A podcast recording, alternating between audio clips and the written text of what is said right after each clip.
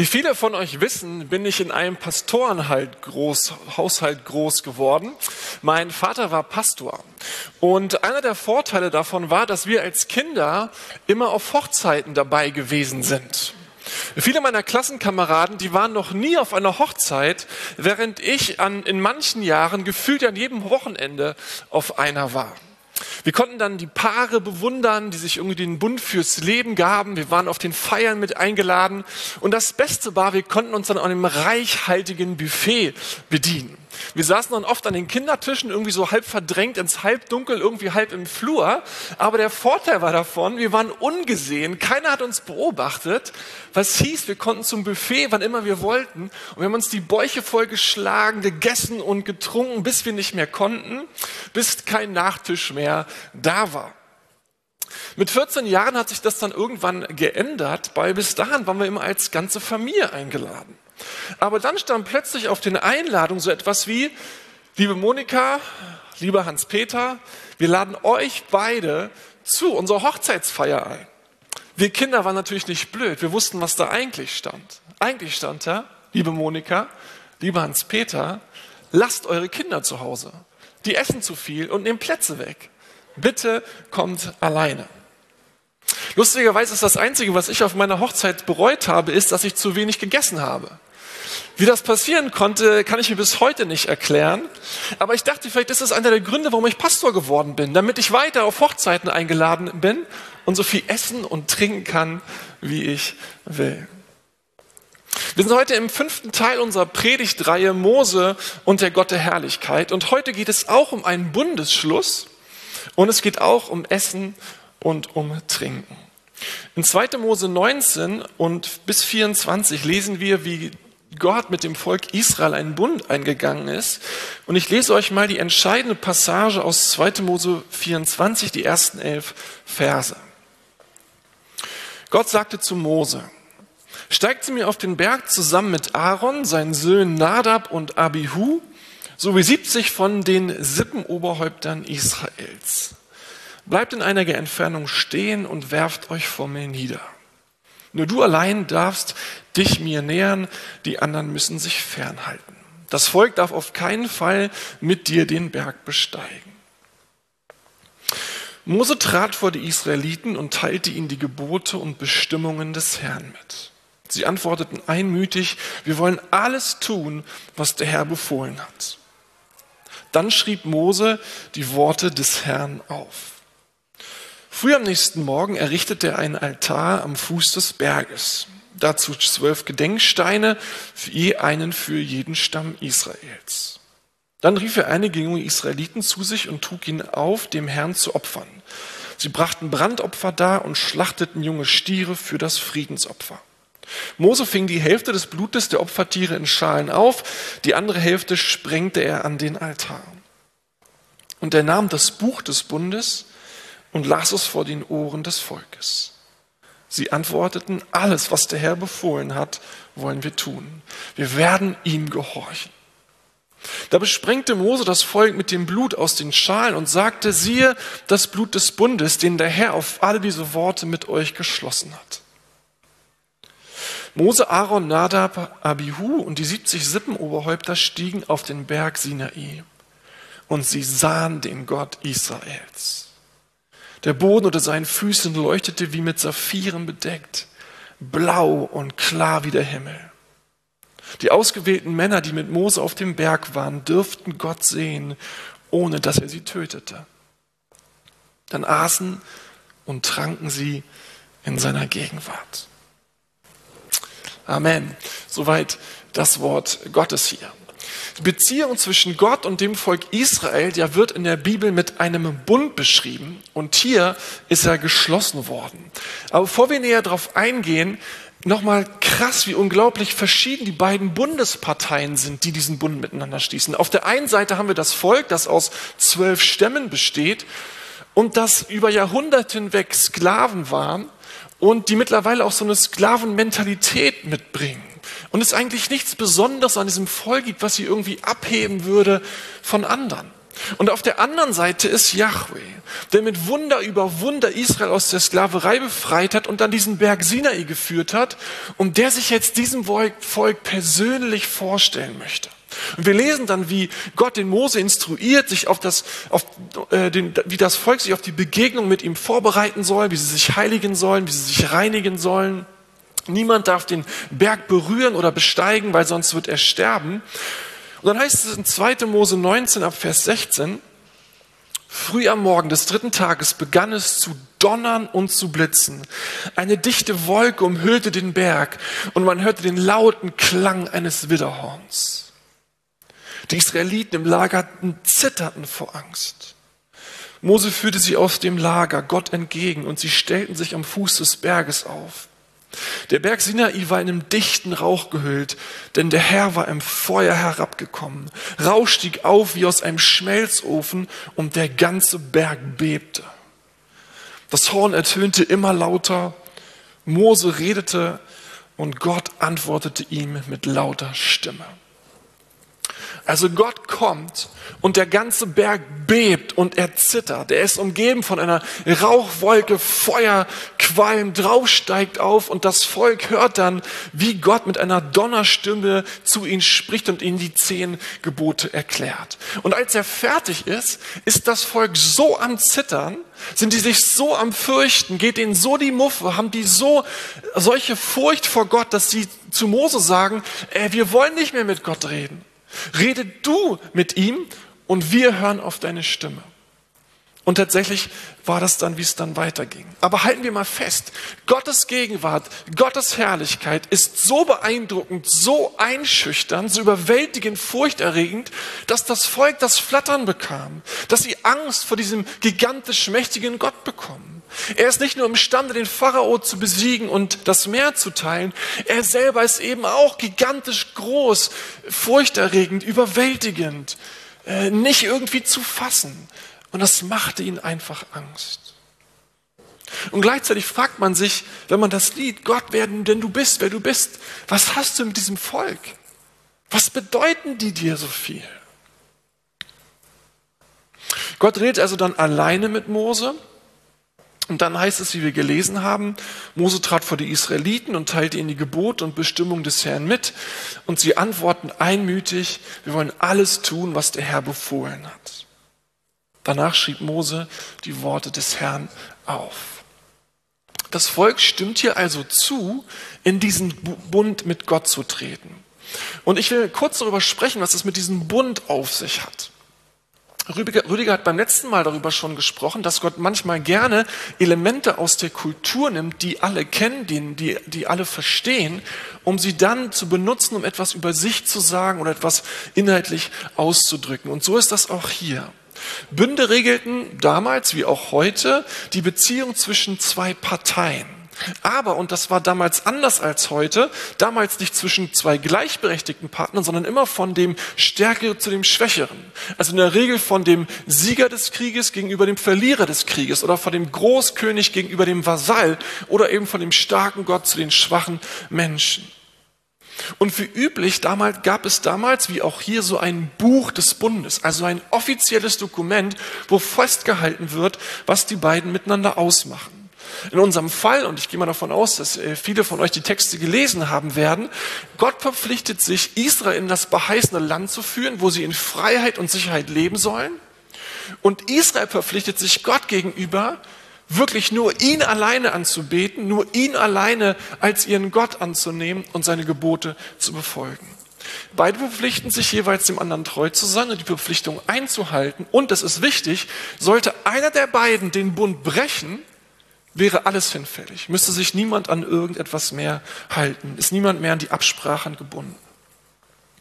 Und dann lesen wir noch von dem Blut des Bundes. Und diese Formulierung kennen wir auch aus dem Neuen Testament, ne, wo Gott mit allen Menschen, die an Jesus Christus glauben, einen Bund schließt. Und wenn wir zum Beispiel das Abendmahl zusammen feiern und den Kelch weitergeben, dann sagen wir, Jesu Blut für dich vergossen oder wir sagen das Blut des Bundes. Und auch das ist Bundessprache, auch das ist Bundesvokabular, weil auch wir Christen leben mit einem Bund mit Gott. Nicht in dem Bund von Sinai, der ist zwischen Gott und dem Volk Israel äh, geschlossen worden. Das nennt man auch den alten Bund. Wir leben in einem neuen Bund, den Jesus Christus mit allen geschlossen hat, die an ihn glauben und wo sein eigenes Blut vergossen worden ist. Wenn ein Bund geschlossen wurde, musste Blut fließen. Die Symbolik dahinter ist vielfältig und ein bisschen viel für heute, aber es brauchte Blut, damit der Bund gültig ist, damit er wirklich auch in Kraft tritt.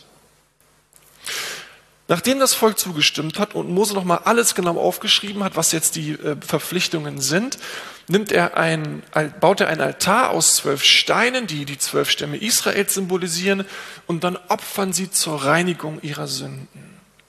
Das Blut der Tiere fängt Mose dann auf und dann heißt es, und er nahm das Buch des Bundes und las es vor den Ohren des Volkes. Sie antworten, alles, was der Herr befohlen hat, wollen wir auch tun, wir werden ihm gehorchen. Da besprengte Mose das Blut mit dem, das Volk mit dem Blut aus den Schalen und sagte, siehe das Blut des Bundes, den der Herr auf alle diese Worte mit euch geschlossen hat. Damit war der Bund gültig. Damit war er ratifiziert. Jetzt galt er und Gott und das Volk Israel waren wirklich Bundespartner. Und jetzt will ich mit euch darüber sprechen, warum ist denn das so bedeutend? Warum ist das so wichtig? Warum ist es irgendwie, ja, so dass man denkt, wow, die haben dann Bund geschlossen?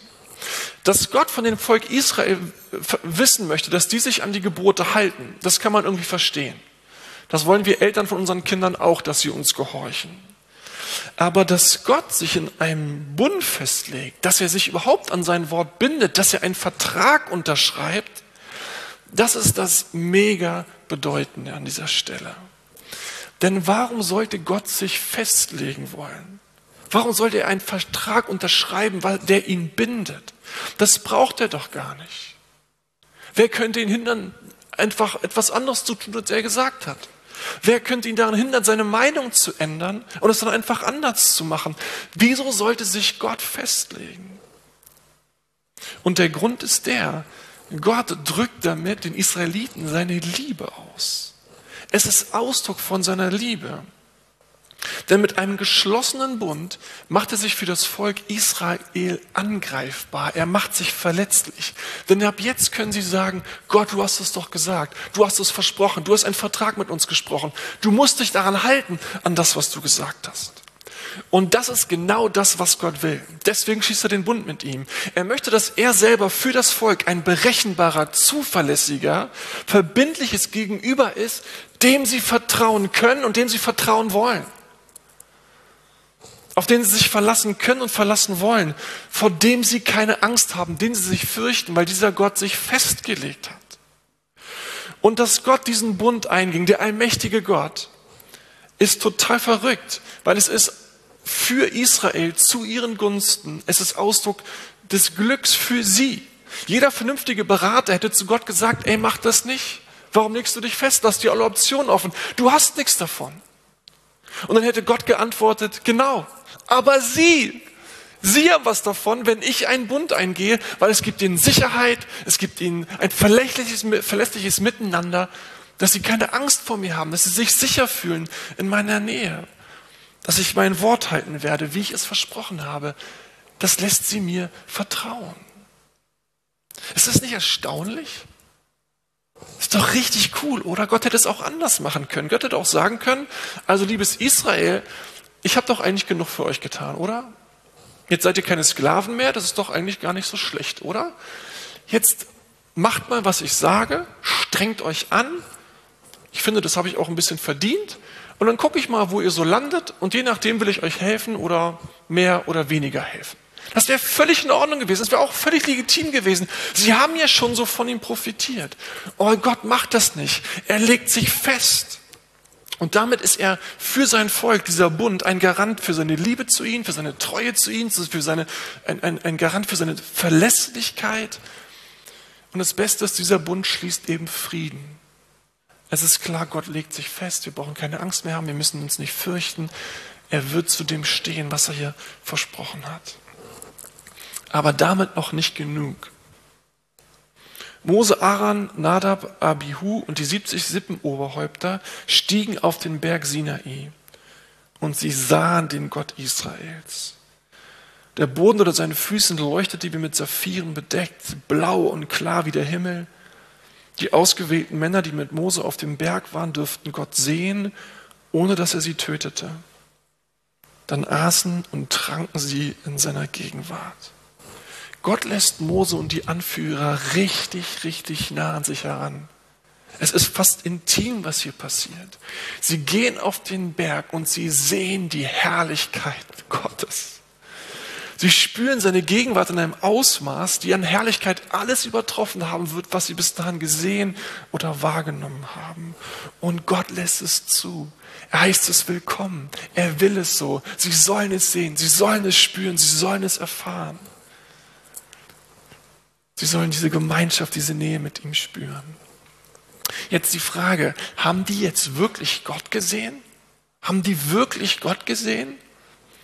Es ist nicht so, wie das hier wirkt. Ein paar Kapitel später, in Kapitel 33, da bittet Gott, äh, Mose, den Gott, ihn doch von Angesicht zu Angesicht sehen zu dürfen. Und Gott sagt, nein, das kannst du nicht, weil wenn du mich von Angesicht zu Angesicht siehst, wirst du vergehen, wirst du sterben. Einfach weil da so ein Unterschied an Heiligkeit und Reinheit ist. Und Jesus selber sagt mal in Johannes 1, äh, Vers 18, ähm, dass niemand jemals Gott gesehen hat, außer er selbst. Also sie haben ihn nicht so gesehen von Angesicht zu Angesicht, wie das vielleicht so auf den ersten Eindruck so ist.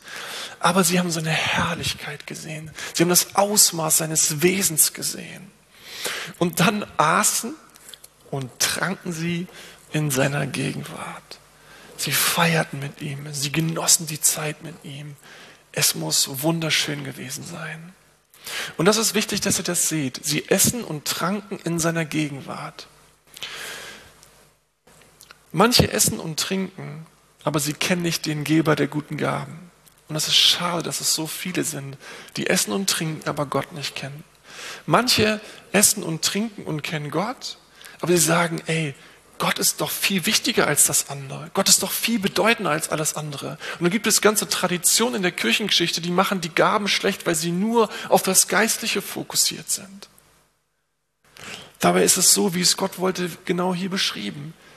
Nämlich Gott zu feiern und seine Schönheit und Herrlichkeit, ihn selbst zu sehen und gleichzeitig zu genießen, was er uns gibt. Zu essen und zu sehen, zu schmecken, zu riechen, dabei zu sein, Musik zu genießen, all das, was dazugehört. Und dann werden die da oben zusammen gewesen sein, Gott gefeiert haben, sich erzählt haben, zugehört haben, Freundschaft gelebt haben, Gott genossen haben, essen, trinken, feiern. Ein wahnsinnig schönes Bild. Ich will uns, dass wir noch mal ganz kurz die Geschichte vor Augen haben, die uns dieser Text erzählt. Erst macht die schiere Größe Gottes, die, die überragende, gigantische Größe Gottes, den Israeliten so viel Angst. Sie haben Furcht vor Gott, die zittern, die wissen nicht wohin mit sich, die möchten mit diesem Gott nichts zu tun, weil er zu heiß ist. Dann schließt Gott deswegen einen Bund mit ihnen, macht sich berechenbar, nimmt ihnen die Angst, nimmt ihnen die Furcht. Ihr könnt auf mich zählen, so bin ich, ich bin für euch, ich werde euch Zukunft geben. Ihr könnt mir vertrauen. Und dann geht er noch einen Schritt weiter und lädt sie ein, in seiner Herrlichkeit zu essen und zu trinken, ihn zu sehen, über ihn zu staunen. Ist das nicht mega cool? Aus purer Angst und Schiss vor dem gigantischen Gott essen und trinken in seiner Herrlichkeit bei ihm. Was für eine Reise. Was für eine Reise, was für ein Weg, den Gott den da bahnt, der am Ende in seinem Herzen bei ihnen endet. Hammer. Und seht ihr die gute Nachricht in der Geschichte, das Evangelium? Das Volk Israel hat nichts dazu beigetragen. Nichts dazu beigetragen. Weder haben sie etwas dazu beigetragen, dass Gott sie aus der Sklaverei befreite, noch dass sie am Ende hier oben am Berg Sinai essen und trinken können. Sie haben eigentlich nur Schiss gehabt. Haben sie so einen Bund verdient? Haben sie auch nicht verdient. Gott zu ihren Gunsten, für sie, für ihr Glück, für ihre Liebe legt sich so fest. Das ist das Evangelium. Bevor wir irgendwas für Gott tun, macht er alles für uns. Schwimmen wir mal die Geschichte nach vorne. Also Yahweh schließt erst Bünde mit einzelnen Menschen, mit Abraham und Noah, dann hier am Berg Sinai mit einem ganzen Volk Und ein paar Jahrhunderte später schließt er in Jesus Christus mit einem Bund mit allen Menschen, die an ihn glauben. Einen neuen Bund. Diesmal nicht mit einer Familie, nicht mit einer mit einem Volk, sondern mit Menschen aus allen Völkern, Nationen, Nationen, Kulturen, Hintergründen, mit allen, die zu Jesus Christus gehören wollen. Und das Pfingstfest vor 2000 Jahren, als die Kirche geboren wurde, als der Heilige Geist auf die Gläubigen fiel, da fingen sie an, in unterschiedlichen Sprachen zu sprechen. In Jerusalem waren damals Leute aus allen möglichen äh, Ländern, die nach Israel kamen, um Pfingsten in Jerusalem zu feiern. Und dann fällt der, der Geist Gottes auf diese zwölf Jünger, die gehen in die Stadt, verkünden das Evangelium, sprechen dabei unterschiedlichste Sprachen. Leute hören das in ihren Sprachen und gehen zurück in ihre Länder und nehmen das Evangelium mit, was sie dort in Jerusalem gehört haben und verstanden haben. Und wisst ihr, was das Besondere am Christentum ist? Alle anderen Religionen sind irgendwie oft in der Nähe geblieben, wo ihr Ursprung war. Dann hat es sich ein bisschen weiter verbreitet, so ein bisschen größer und ab und zu gibt es ein paar Ableger. Beim Christentum ist es wirklich so, dass es sich über die ganze Welt verbreitet hat. Du kannst nicht sagen, 50 Prozent in irgendwie Kleinasien und der Rest versprengt sich so ein bisschen. Nein, 20 Prozent hier, 20 Prozent da, 15 Prozent da, 17 Prozent da. Das Evangelium ist wirklich auf der ganzen Welt. Leute aus allen Kulturen, Nationen, Ländern, Hintergründen sind mit diesem riesen Jesus verbunden, haben einen Bund mit ihm geschlossen. Was sagt dieser Bund? Wer glaubt, dass Jesus Christus der Sohn Gottes ist, der gestorben ist und auferstanden ist nach drei Tagen. Wer glaubt, dass sein Himmelfahrt aufgefahren ist, um zur Rechten Gottes sitzt und von dort als Kyrios dieser Welt diese Welt regiert und mit, der mit diesem Gott leben möchte und ihm als Antwort darauf sein Leben anvertrauen und diesem Jesus nachfolgen möchte, mit dem schließt der Allmächtige heute einen Bund.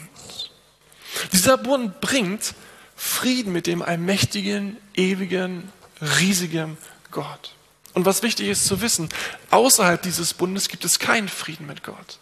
Aber innerhalb dieses Bundes, mit Jesus Christus, hast du Frieden mit Gott. Dieser Bund, der rettet, durch dich, der rettet dich durch das jüngste Gericht. Wenn du eines Tages gestorben bist, werden wir uns alle im jüngsten Gericht vor Gott verantworten müssen für unsere Taten, für unser Leben hier. Und weil Jesus Christus für unsere Sünde bezahlt hat am Kreuz von Golgatha, werden wir Gnade im Gericht erleben und durch das Gericht hindurchgehen und in die Ewigkeit Gottes einziehen. Aber der Bund sagt, dass wir heute, jetzt und hier schon mit diesem Gott verbunden leben und in Freundschaft mit ihm unterwegs sein können. Und dieser Bund wird uns eben hineinführen in die Ewigkeit Gottes, wo es eines Tages ein gigantisches Hochzeitsfest geben wird, wo die Braut Christi, das ist die Gemeinde Jesu und Jesus als Bräutigam ein Hochzeitsfest feiern, es ein riesiges Mahl geben wird, ein Hochzeitsmahl. Und weißt du, was da passieren wird? Da werden wir essen, wir werden trinken und Gott sehen. Und das wird dann eine wunderbare Ewigkeit so andauern. Wir werden immer wieder staunen und die Gegenwart Gottes spüren, Gott sehen und essen und trinken und genießen und feiern und staunen und mit Gott unterwegs sein. Und auch hier ist wieder das Evangelium, die gute Nachricht. Wir haben das nicht verdient. Es ist nicht so, dass wir uns irgendwelche Bonuspunkte erarbeiten müssen, damit wir das irgendwie kriegen. Sondern bevor wir irgendeinen Finger gekrümmt haben, hat Jesus diesen Bund mit uns ermöglicht. Und alles, was wir brauchen, ist einschlagen und sagen, ja Gott, ich glaube dir. Ich glaube dir, ich möchte dazugehören.